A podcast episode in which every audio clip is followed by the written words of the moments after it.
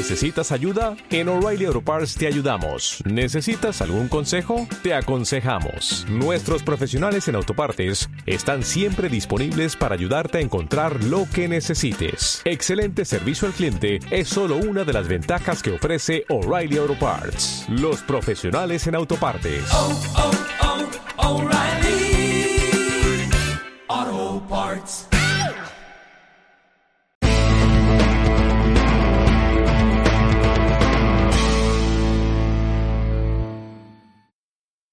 Pues muy buenas tardes. Hoy tenemos el placer de hablar con eh, Javier Azpeitia, escritor de varios títulos, como por ejemplo también el, eh, el impresor de Venecia. Muy buenas tardes. Hola, buenas tardes, Alejandro. Pues me gustaría empezar con una, una, una pregunta que, es, que siempre hacemos y es, eh, ¿qué significa para ti eh, ser escritor? Bueno, es una pregunta eh, eh, cuya respuesta nunca me he planteado. Eh, en realidad, ser escritor no es algo que tenga para mí un significado especial. Es algo así como una costumbre. No soy, soy consciente, soy muy consciente de eso, no soy un escritor profesional, soy un escritor aficionado. Eh, porque en realidad, como decía Chekhov, la literatura ha sido para mí eh, eh, una amante. Siempre he estado casado con otro trabajo. Eh, en realidad no he podido dedicarme ni siquiera, ni mucho menos como Chekhov. Chekhov se dedicó a su amante de una forma muy prolífica. Yo lo he tenido siempre como un segundo trabajo porque he sido muy consciente de que, como editor, por ejemplo, que ha sido mi primer trabajo durante mucho tiempo, ya no lo es tampoco, eh, pero he sido muy consciente de que la literatura eh, es una trampa. Uno, si no ha sido mi caso, si consigue un éxito, por ejemplo, eh, tiene muchas posibilidades de que ese éxito no se vuelva a repetir. Y, y entonces, en el supuesto caso de que lo hubiera tenido, pues no le habría hecho demasiado caso. Por mi parte, eh, espero, porque habría sido lo razonable. Así que me he dedicado de una forma amateur a la literatura. Eh, para mí, el significado final, la razón por la que me dedico a eso es porque, eh, porque considero que es una labor ineludible e interesante para mí. Me ayuda a explicar el, el, mundo, a explicarme el mundo, a intentar contárselo a los demás. Eso no sé qué tal, qué tal sale. Pero el caso es que, por ejemplo, eh, aunque no me da dinero, me ahorra el psicoanalista y eso está bastante bien. Es una ayuda y extra que... sí, sí, sí. ¿Y cómo y cuándo decidiste que, que, que querías dedicarte a la literatura? Mm. Empecé a hacer teatro con un compañero de clase y no sé ni qué edad teníamos en el bar de su, de su madre y de su padre, eh, de su madre y de su abuelo, al lado de casa, al lado de nuestro colegio, y, y ahí empecé a escribir y luego he sido el típico que se metía en la revista del colegio, que acababa enredando por ahí, escribiendo. Escribí una obra de teatro con 16 años, ya más seria. En realidad es un trabajo que empecé yo solo publicando en la revista del cole y luego eh, eh, aquello aquello pasó a más y se representó y lo escribimos entre varios. Eso fue lo primero que hice serio. Luego me dediqué a la poesía durante toda la carrera, eh, en el instituto y durante toda la carrera me dediqué a la, a la, a la poesía a fondo. Eh, hice dos libros de poesía que no, no, no publiqué. Eh, y tras tras la carrera estuve un tiempo fuera, cuando volví, eh, una amiga mía, eh, traductora, había aceptado un encargo disparatado de, de, una, editorial que se llamaba Exadra, eh, una editorial independiente de aquel momento, tanto rara, eh, le habían encargado hacer en una serie de escritoras sobre personajes históricos una novela sobre Mesalina. Tenía que ser una escritora haciendo una novela sobre el personaje, la mujer del, del emperador Claudio. Entonces, eh, mi amiga Flora Casas, que es una traductora bastante conocida, traductora de Naipaul, entre otros, es lo que está traduciendo ahora, eh, eh, llevaba un tiempo trabajando con eso y, descubrió que, iba a perder tanto dinero en vez de traducir, escribir una novela y que iba a ser tan complicado que, lo abandonaba. Y yo me enteré que lo abandonaba y dije, di que lo, que lo hago yo. Me dijeron que no, que tenía que ser una escritora y yo dije, bueno, di que me llamo fulanita o algo así, di, Mariana, o, y yo lo hago, o que me, o que me llamo Flora Casas y lo hago. Y, y al final no, no aceptaron que lo hiciera eh, y lo publiqué con mi nombre y ese fue, esa fue mi primera novela. Interesante. Ahí dejé, perdí la poesía, la poesía me abandonó y entré en la narrativa. La narrativa. Había escrito tres cuentos antes, eh, eh, tres cuentos malos, borgianos, no porque Borges sea malo, sino porque yo era muy malo, y había decidido que podía, que aunque esos cuentos no funcionaban, podía dedicarme a escribir. Entonces, bueno, aproveché esa oportunidad tan extraña. Por encargo. Mi primera novela fue por encargo. Y considero que es bonito escribir. Eh, sí, sí, sí. Ya sea que aunque diga el cuento es malo, pero es bonita ¿no? la, la, el comienzo. Eh, eh, la, la, profesión de escritor es muy insatisfactoria.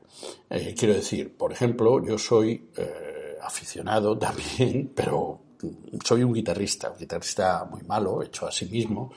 Eh, y en los tiempos de más estrés de mi carrera de editor decidí eh, comprarme una guitarra eléctrica y dedicar el tiempo que estaba en casa a tocar la guitarra eléctrica y aprendí un poco. Cogí un profesor de jazz y estuve aprendiendo un poquito en serio. Entonces avancé en dos meses, en tres meses avancé muy deprisa y aprendí, bueno, a a, saber tocar mucho mejor de como tocaba cuando era adolescente y que me dedicaba más a eso.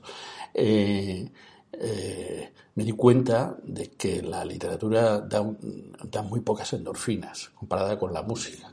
Eh, Modiano decía que cuando uno se, se, pone a escribir es parecido a cuando uno se va a meter a una piscina, empieza a dar vueltas alrededor y dice, uy, va a estar fría, no le apetece, ¿no?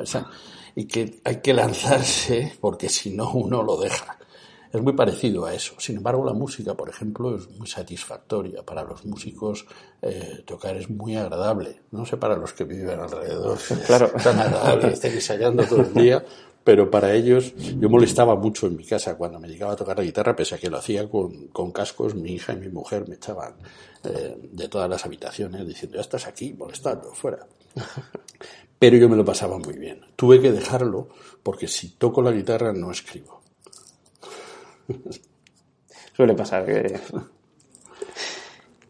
Em, pues sabiendo que, que, has trabajado como editor y también escritor, y que además su último libro, El impresor de Venecia, trata sobre el que se considera el primer eh, editor de la, de la, historia. Sí, el primer editor moderno. Moderno de la eh, ¿cómo, ¿cómo, dirías que ha cambiado el panorama eh, editorial en estos últimos años?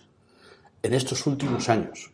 Bueno, el panorama editorial, y si yo escribí sobre Aldo Manucho, impresor del de principios del siglo XVI, o sea, de principios de la imprenta, un pionero.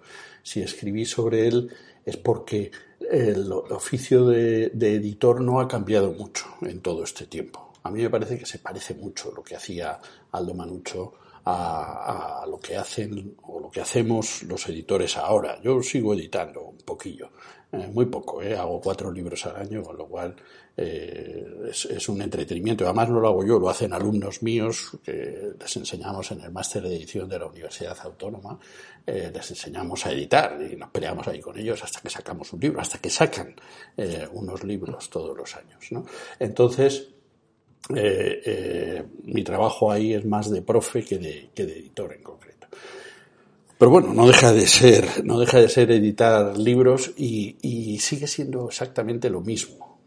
Eh, me imagino que en el futuro cambiará y que serán los libros eh, actuados, serán como películas o serán series y no habrá libros, no sé, no sé qué diablos va a pasar con la narrativa y con la novela y con el ensayo, todo eso me imagino que eh, entraremos en el terreno nebuloso desde mi punto de vista de la imagen y que lo barrerá todo, ¿no? en el que ya estamos metidos, llevamos mucho tiempo instalado en ese terreno y me parece además un terreno estupendo. ¿no?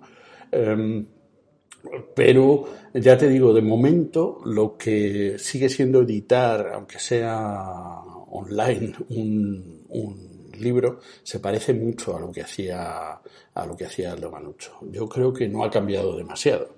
Eh, lo que ha ocurrido, pero es que sigue siendo lo mismo. Lo que ha ocurrido es que el mercado se ha impuesto de una forma absoluta. Digamos que los escritores siempre han tenido que pelear, y los editores también, eh, contra la censura y que cuando se ha escrito aquí en España bajo Franco se ha escrito bajo una tiranía absoluta, una dictadura, eh, había una censura, censura muy importante.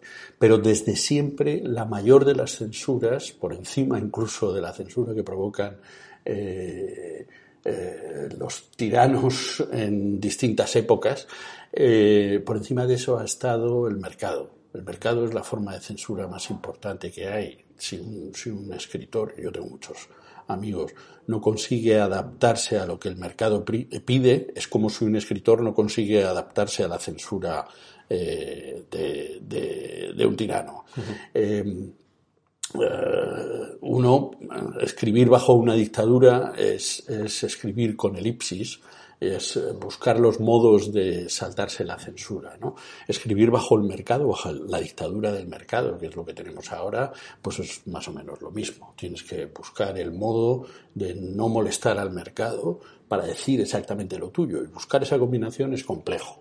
Nos hace pensar, ¿no? O sea que eh, eh, yo no me quejo, porque quejarse no sirve de nada. Pero bueno, me dedico a escribir contra el mercado, por ejemplo, y consigo que me publiquen, lo cual, bueno, funciona. me funciona a mí, por lo menos. O por lo menos eso me consuela, pienso que me funciona. Y eh, aparte de, la, de, de, esa censura del mercado y, y quizá la, la tan eh, tanta, tanta oferta que tenemos hoy, sí. eh, ¿cree que es más complicado eh? ¿Hace que sea la edición como más, más difícil, que haya como más trampas? La edición tiene una trampa enorme, que es que, que está destinada a la venta y eso es suficiente trampa. Tienes que adaptarte al mercado y tienes que pelear con él y tienes que conseguir pelear en, en lo que es el mercado. Es una selva en la que eh, no impera la razón en absoluto, el mercado no funciona a través de la razón, funciona a través de los impulsos descabellados de las personas. Y esto está dicho por Tyler, un, economista eh, anti-escuela de Chicago, pero creado en la escuela de Chicago, que tiene el premio Nobel hace muy poco tiempo. Y, y, y tiene con esta, con esta teoría, ¿no? El mercado financiero, el mercado de los libros y el mercado y cualquier mercado funciona de una forma irracional a base de impulsos de clientes eh, que los mercaderes intentan provocar. Eh, así que nos equivocamos casi siempre cuando compramos. Entonces. Eh, Con los impulsos emocionales, al sí, final. Sí.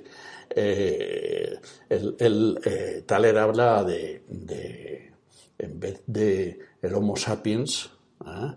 Eh, habla del Homer sapiens como comprador. Y me parece que tiene mucha razón. ¿no? Entonces a eso es a lo que se enfrenta un editor eh, cuando no es un editor institucional que no tiene que pegar- pelearse con el mercado, ¿no? Eh, si, en, si en principio es un editor que lucha por crear un patrimonio literario que esté en las tiendas y no sé cuánto, pues tiene que trabajar muy hábilmente porque tiene que trabajar contra la locura del mercado, ¿no? Ah, Es un trabajo curioso Y difícil. Y difícil, sí, pero bueno, todos lo son, ¿no? Todo el mundo está en el mercado haciendo lo mismo, peleándose por intentar hacer cosas coherentes y, ac- y acaban haciendo disparates. Eso es lo que compramos. Em, tras, eh, cuando terminaste de escribir el, eh, el impresor de Venecia, Sí. eh, con el que tuviste que investigar sobre la vida de Aldo Manuccio, eh, intercalar la realidad y la, y la ficción en una novela. Eh, ¿Qué crees que es lo más importante que has aprendido como, como novelista después de, escribir esta, esta historia? Siempre que uno escribe novela histórica, siempre que entra en ese género, que pone como personaje a alguien que en realidad existió, eh, tiene que mezclar realidad y ficción. Pero yo creo que eso lo hacemos incluso cuando contamos nuestra vida a los demás. O sea, que tampoco es eh, ninguna cosa especial. Eh, la realidad casa muy bien con la ficción, eh, sirve para apañarla. Yo, bueno, hay que confesar que no investigué, lo que he hecho, no soy un investigador, lo que he hecho es leer, he leído mucho sobre lo que otros investigadores han, han aportado eh, en- en- sobre la vida de Aldo Manucho, hay eh, obras muy importantes que, que nos lo descubren, lo que pasa es que yo lo que sí he hecho es eh, lo que puedo aportar yo ahí es intentar ver en qué medida eso es actual, ¿no? Eh, o sea que yo lo he contado ambientado en su época, pero eh, con una especie de teoría se llama actualismo, con actualismo. Digamos que miro al pasado, no, no soy un arqueólogo, eh, lo que hago es contar el pasado, pero en el fondo estoy hablando del presente. Ese es, ese es el asunto. Yo cuando hablo de Aldo Manucho estoy hablando de la edición en este momento. Eh, eh, lo que pasa es que hay que irse muy lejos para mirar desde la distancia lo que estás viviendo y este suele ser un buen modo, ¿no? Irse a una época pasada para eh, no con la idea de, de reconstruir esa época, no soy un historiador, y si presumiera de eso estaríamos perdidos, eh, es, es con la idea de hablar de cómo, de cómo somos, en el fondo. ¿no? Eh, Aldo Manucho y su comportamiento explica muy bien eh, cómo funciona la industria editorial actual. ¿no? Yo creí, antes de empezar a escribir la novela, que Aldo Manucho era un, un, eh, un- un editor independiente. Y me di cuenta, cuando la escribí, de que era un editor eh, que estaba bajo un grupo, un grupo editorial, un gran grupo editorial. Eh, la Grande Compañía se llamaba. Eh, era el grupo editorial, un grupo editorial de origen alemán que tenía libreros, distribuidores, impresores a lo largo de toda Europa. y que no, no tenía el, menopo- el monopolio, pero sí tenía un 30 o un 40% de la producción. eh, cuantos. Él se casó con el heredero, con la hija del heredero de ese grupo editorial, Torresani, y entonces me sorprendió, me sorprendió ver que la el gran grupo editorial era casi anterior a la editorial independiente.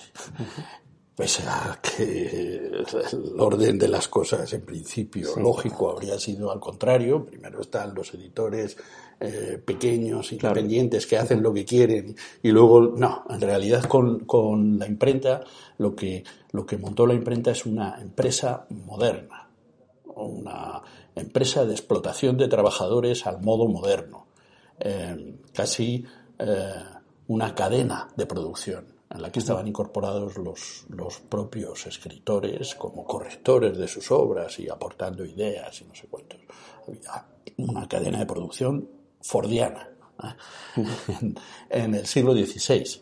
Eh, no se había hecho el producto, el primer producto de consumo fabricado en, en cadena es el libro, lo cual es muy paradójico, ¿no? porque siempre hemos pensado que el libro es un elemento de libertad. Pero eh, las eh, formas de explotación de los trabajadores iniciales en colectivos, en grupos de trabajadores, la invención del reloj comunal para controlar las horas de los trabajadores, todo eso tiene mucho que ver con, la imprenta. El reloj de San Marcos de Venecia está puesto ahí porque Venecia dejó la posibilidad de que todos los impresores eh, alemanes y de otros sitios se concentraran ahí porque Venecia era una isla que no, un grupo de islas que no conseguían eh, producir nada. Entonces eh, eran siempre intermediarios, conocían muy bien las vías de integración de los libros en Europa y de los libros, no, de todo, ¿no? de la seda y de todo pasaba por Venecia y por Florencia y por Génova, ¿no? y, y ellos cogieron el monopolio del libro eh, eh, y lo convirtieron en un producto que de venta internacional eh, con empresas deslocalizadas y multinacionales, digamos que una cosa muy moderna.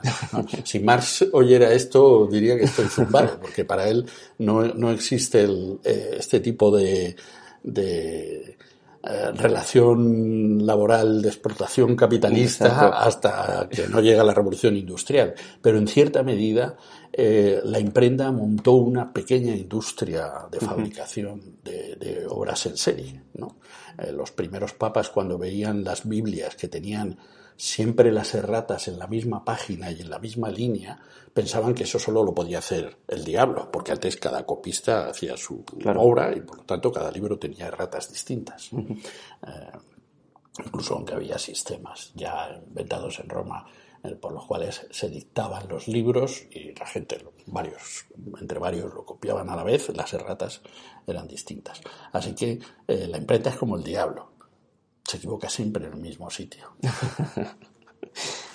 Es curioso que, en el libro y también en una conferencia que, viste en la Biblioteca Nacional, eh, especificas y, se ve la historia también que, hubo una crisis de, la edición, de los libros, que básicamente se puede extrapolar a la actualidad también.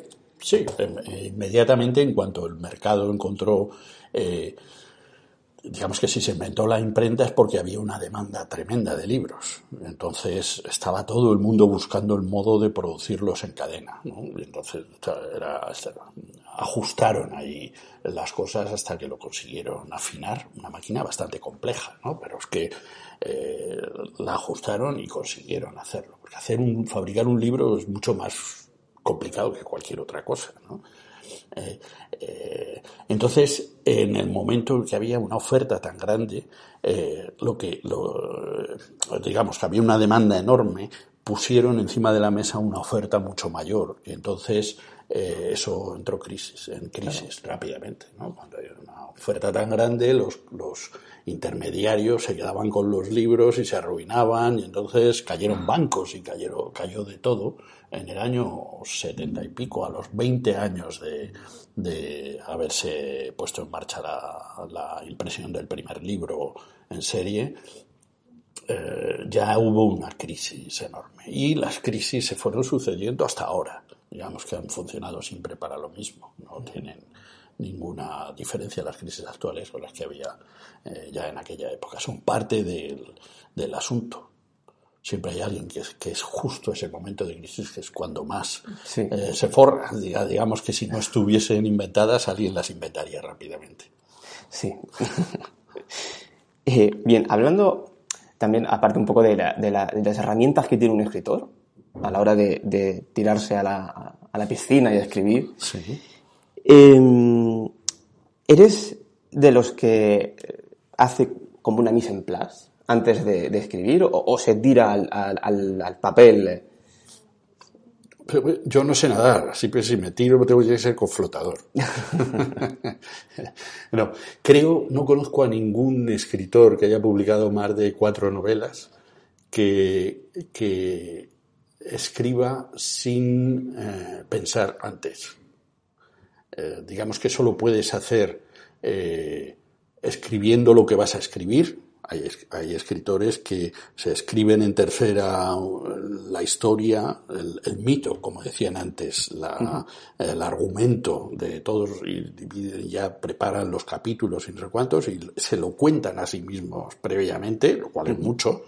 Eh, y hay otros que simplemente están en su casa mirando al tejado diciendo voy a hacer esto, voy a hacer lo otro. Algunos hacen un esquema y no sé cuántos. Pero eh, es posible, siempre es muy fácil eh, que te pongas a escribir al azar en un ordenador o con un lápiz y un cuaderno eh, y te salga una escena cualquiera y que digas, uy, esto me gusta, voy a, a partir de aquí voy a construir una historia. Pero en algún momento tienes que parar y decir, ¿y esto qué es? ¿Qué es lo que estoy haciendo y qué es lo que voy a hacer? Necesita eh, técnica y trabajo. Hay una idea romántica, romántica literalmente, es una idea del nacionalismo romántico francés disparatada, pero que sigue funcionando en literatura, y es pensar que uno puede hacer una novela de 200 o 400 páginas eh, sin técnica. Eh, eh, lo, lo necesario para hacer una novela de 200 o 400 páginas es plantearse técnicamente cómo vas a hacer eso. Hay también una cosa muy dura y es que cuando te planteas técnicamente cómo la vas a hacer te das cuenta de que no sabes eh, cómo, cómo resolver técnicamente una novela porque no funciona igual que la anterior que habías escrito, así que te tienes que inventar la técnica para escribir esa cada vez. ¿no? Pero, por supuesto, existe un sustrato de ideas, de experiencias de escritores que uno puede consultar y que puede ver y que ah, le sirven a uno para afinar. Es decir, las musas no se posan sobre los escritores y les dictan las obras. Eh, esto es tan evidente que resulta complejo tener que decirlo en el siglo XXI, pero hay mucha gente que piensa que es lo que decían los franceses. El genio de la lengua eh, pertenece a los poetas y por lo tanto ellos con la inspiración del genio de la lengua eh, sacan adelante las obras. ¿no? La lengua o las musas no le dictan al poeta los poemas ni al narrador sus narraciones, ya sean en verso o en, o en, o en prosa. Todo eso eh, se hace más fácilmente si uno conoce una serie de técnicas. Pasa que en el siglo XIX se, se, abandonó el, eh, el, uso de la poética y la retórica se había dejado antes porque tenía muy mala fama, entonces la técnica de escribir eh, está abandonada. En Europa casi totalmente, en Estados Unidos y en Latinoamérica no. Así que nos llevan ventaja y por eso la literatura latinoamericana y la literatura estadounidense en este momento eh, tiene más fuerza que la literatura europea, ¿no? Pero, pero vamos, tiene fácil solución, no es un problema muy grave. Simplemente hay, hay que sentarse, ver cómo eh, se escribe una novela, plantearse las distintas posibilidades, enterarse, pensar qué es lo que quiere uno contar y a partir de ahí dar los pasos como uno puede desde cero o después de la experiencia de escribir varias, no es que resulte mucho más sencillo, pero, pero digamos que uno le va cogiendo el tranquillo. Una, una cuestión que, que hoy, que incluso eh, académicos de la RAE ya han, han debatido y tal, eh, sobre el lenguaje inclusivo. Ah, Eh, ¿Qué opinión tienes sobre el uso del lenguaje inclusivo? Para mí es evidente que la RAE se ha deslizado completamente en esta cuestión, pero completamente. Digamos que eh, una institución eh, que en este momento está pensando que la tarea que hay que hacer con la lengua española es limpiar, fijar y dar esplendor, está absolutamente equivocada. Eso, eso, es un, eso, es, eso son preceptos del siglo XVIII, no vienen a cuento en el siglo XXI. Eh, las lenguas cambian porque los hablantes cambian y muchas veces las lenguas cambian por decisiones políticas y muchas veces, eso lo saben, hay gente estupenda en la academia y estoy, eh, me parece eh, del bosque un lingüista maravilloso, hay lexicógrafos estupendos y no sé cuántos, pero lo que hay es demasiados hombres y muy pocas mujeres. Y es verdad, son muy mayores, son cargos vitalicios. Entonces, eh, lo que tienen que hacer ellos, no hay que poner a otros, no estoy diciendo que los echen, lo que tienen que hacer ellos es cambiar de opinión, abrirse un poquito y darse cuenta de que cuando hay una demanda social hay que atenderla. De todas formas, si no lo hace la academia, ya lo está haciendo otra gente. O sea que no, hay mucho problema. Nos tenemos que plantear eh, en qué medida el lenguaje inclusivo es necesario de una forma natural ya se está ejerciendo. A mí me gusta mucho el ejemplo que, cuentan de los entrenadores eh, que trabajan con equipos femeninos y ellos son varones, ¿no? Entonces, en los momentos de apuro, en los intermedios, en los que un equipo de baloncesto tiene un entrenador que es un tío, eh, le dice, tenemos que atacar todas juntas, tenemos que... Utiliza ese femenino colectivo que le incluye a él. No es porque él se sienta una mujer, es porque, es porque no quiere quedarse fuera. Es que quedarse fuera es muy jodido. Y es que el lenguaje está montado a través de una larga cultura por los hombres, porque han tenido el poder cultural desde siempre. Aunque luego ha habido mujeres que han cambiado la cultura desde dentro, eh, pero esto es así. Y, y, si se nos demanda desde un colectivo que son las mujeres, eh, amplísimo, que forman por encima del 50% de la población, eh, si se nos demanda que, que le demos una vuelta al lenguaje porque es exclusivo, porque está creado con reglas machistas, ¿por qué no darle una vuelta? Otra cosa es ordenarle a alguien, obligarle a alguien, prohibir cosas, no. Pero plantearse todo esto, eh, nos quedamos clase y nos encontramos a veces con clases en las que hay eh, 30 eh, mujeres y, tres hombres, pues la verdad es que eh, tenéis todos que hacer, queda fatal. Ya cuando mandas un mail a un grupo de alumnos y ves que son ese grupo en concreto que está trabajando son siete chicas y un chico, tenéis todos que hacer, es que, es que no funciona. Eh, es que no, bueno, funcionaría si todo el mundo lo aceptara, pero como hay gente que está diciendo que no funciona, hay que escucharles.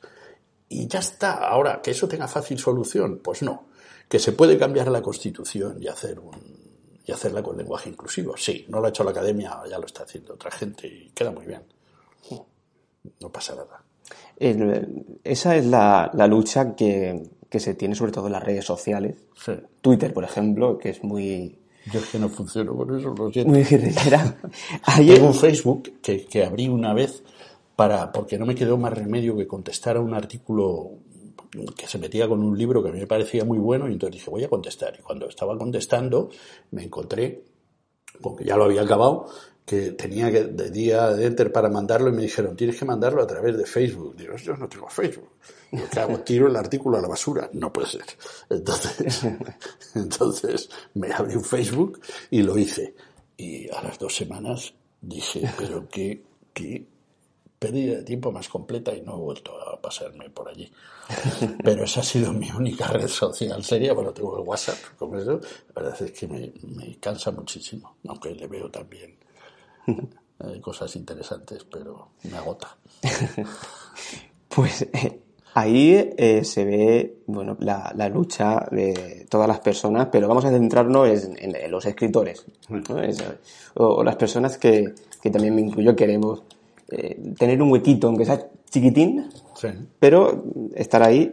¿Qué opinas del uso de las redes sociales para eh, promoción o, o, por ejemplo, también el problema que hay editoriales que están que están como eh, pidiendo que esa persona tenga un mínimo de seguidores para, poder, editar, o poder publicarle. Sí, bueno, eso todo es un arma de doble filo.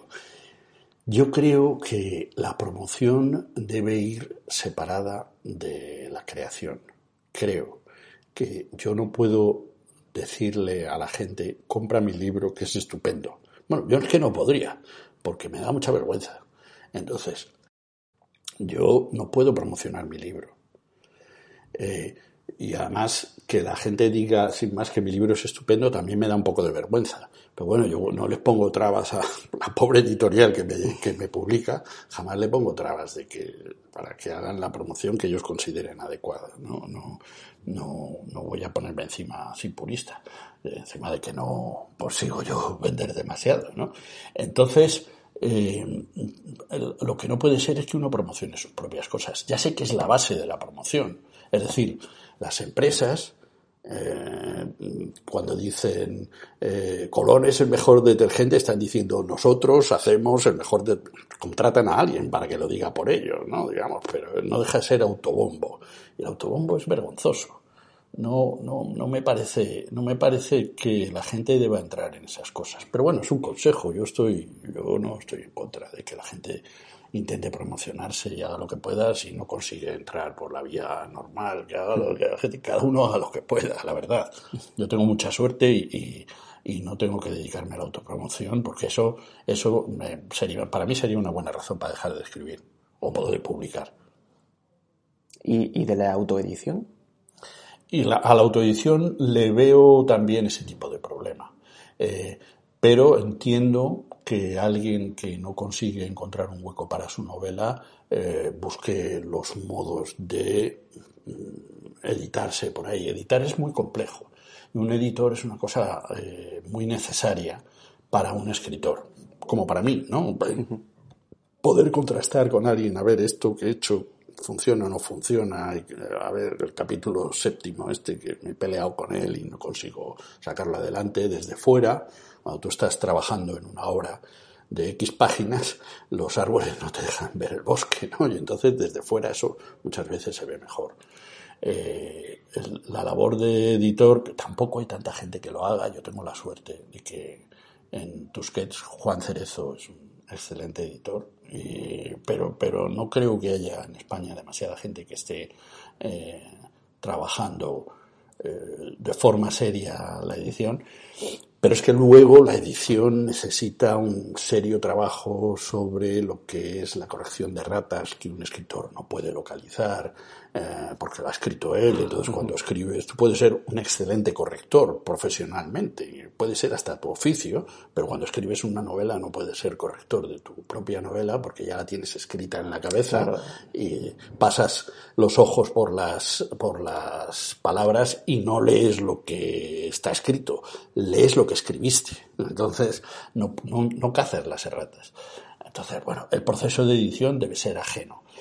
Pero yo entiendo perfectamente que alguien que no consiga entrar por los cauces eh, tan difíciles, pese a que se publica tanto, es muy difícil conseguir editar un libro, eh, que busquen los modos que ellos encuentren para publicarse. Galdós eh, decidió montar su propia editorial porque pensaba que le estaban timando y probablemente le estaría timando porque era una costumbre en el siglo XIX timar a los escritores y en el XXI también. Pero bueno eh, timar a los escritores por parte de los editores. Eh, es una costumbre muy antigua muy arraigada en el oficio que afortunadamente no hacen todos no se le puede aplicar a todos pero eh, Galdós decidió publicarse sus libros. Las pasó canutas, porque es un cisco publicarse a uno mismo. Es un verdadero problema y tuvo eh, que ocuparse de montones de cosas que no son las cosas en las que debe estar pensando un escritor cuando hace un libro. ¿no? Otra cosa es que seas editor y publiques libros de otros. Publicarte tú a ti mismo es un desastre. Siempre mejor ayudas de segunda o terceras personas. Sí, un editor. Un editor. Es un oficio eh, maravilloso y, además yo creo que hay mucha vocación de, editor. Veo por ahí que hay mucha gente que está lanzándose, como siempre, ¿no?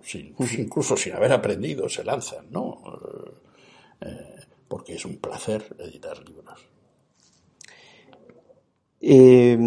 yéndonos ahora a, tu novela Hipnos, que la llevaron al cine. Al cine, sí. ¿Cómo fue la experiencia? Bueno, pues ofrecieron eh, hacer la obra, yo dije que me parecía muy bien, no puse ninguna pega, creo que el resultado eh, es visualmente muy interesante, creo que falla la, la película, me parece que no, que no funciona, pero vamos, también yo cuando, cuando eh, les vendí la, la opción a quienes la hicieron, les dije que hicieran lo que ellos consideraran adecuado y me les di total libertad. Me parece muy bien que hicieran lo que hicieron. Eh, eh, en muchas cosas era una película muy fiel a, a, la novela y, el marco estaba cambiado. Yo creo que el marco que buscaron no, no funcionaba. He trabajado en cine, en más cosas y tal, la verdad es que es un mundo que no me atrae demasiado. Eh, es un mundo muy jerárquico. Eh, no sé si habrá gente que funcione de otro modo, pero yo por lo que vi, por la experiencia que he tenido, aunque saqué buenos amigos de aquello, me pareció todo muy jerárquico y muy... No me, no, no, no me gustó nada.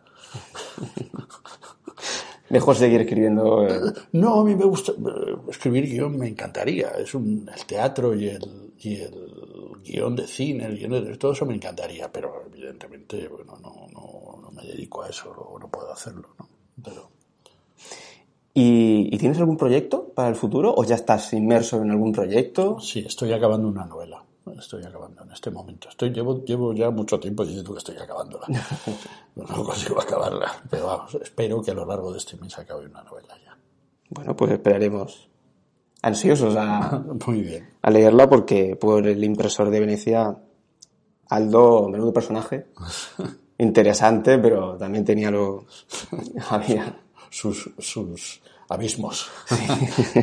Ahora estoy con un personaje también muy interesante, es Eurípides, eh, el trágico. ¿no? Me he metido en el siglo V, lo cual me ha hecho, de nuevo, yo no soy un investigador, o sea que no he tenido que investigar nada, pero me he tenido que leer. mm, Digamos que tengo un documento de bibliografía que es casi tan largo como mi novela. Un documento con apuntes de libros que debería haberme leído y que evidentemente no me he leído. He leído muchos, pero, pero he tenido que seleccionar eh, muchísimo porque es un mundo que aunque yo conocía desde hace tiempo, siempre me ha gustado, eh, es un mundo inmenso. Y la verdad es que Eurípides me ha parecido, trata sobre él, eh, no, no voy a contar ahora el argumento, pero bueno, me ha parecido que Eurípides era como Picasso, un verdadero innovador. Cada obra que escribía la hacía marcando una línea totalmente distinta de modo de trabajar el argumento, modo de eh, funcionar con los personajes y, aunque eso lo hemos perdido casi todo, también eh, los modos musicales. Eh, antes, eh, antes se, se, se hablaba de música en vez de de poesía. ¿ah? Música como el arte que las musas enseñan a los escritores, a los poetas, ¿no? música de las musas. ¿no?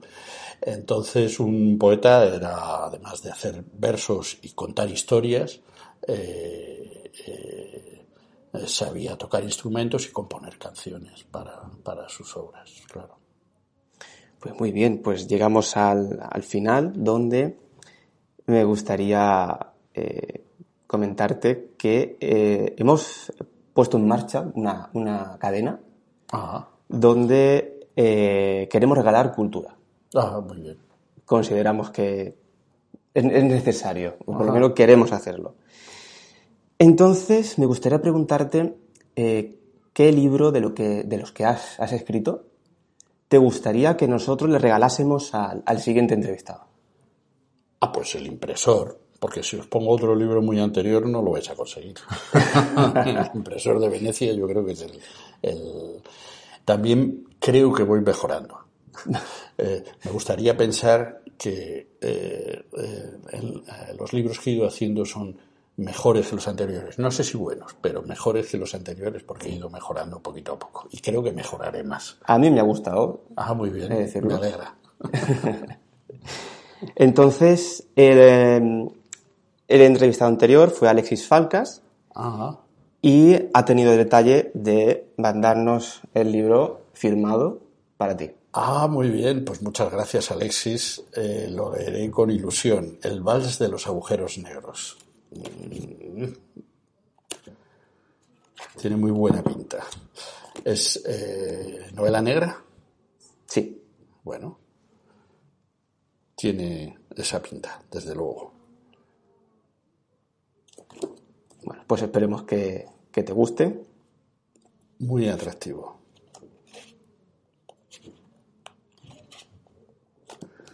Fenomenal, gracias Alexis, gracias Alejandro.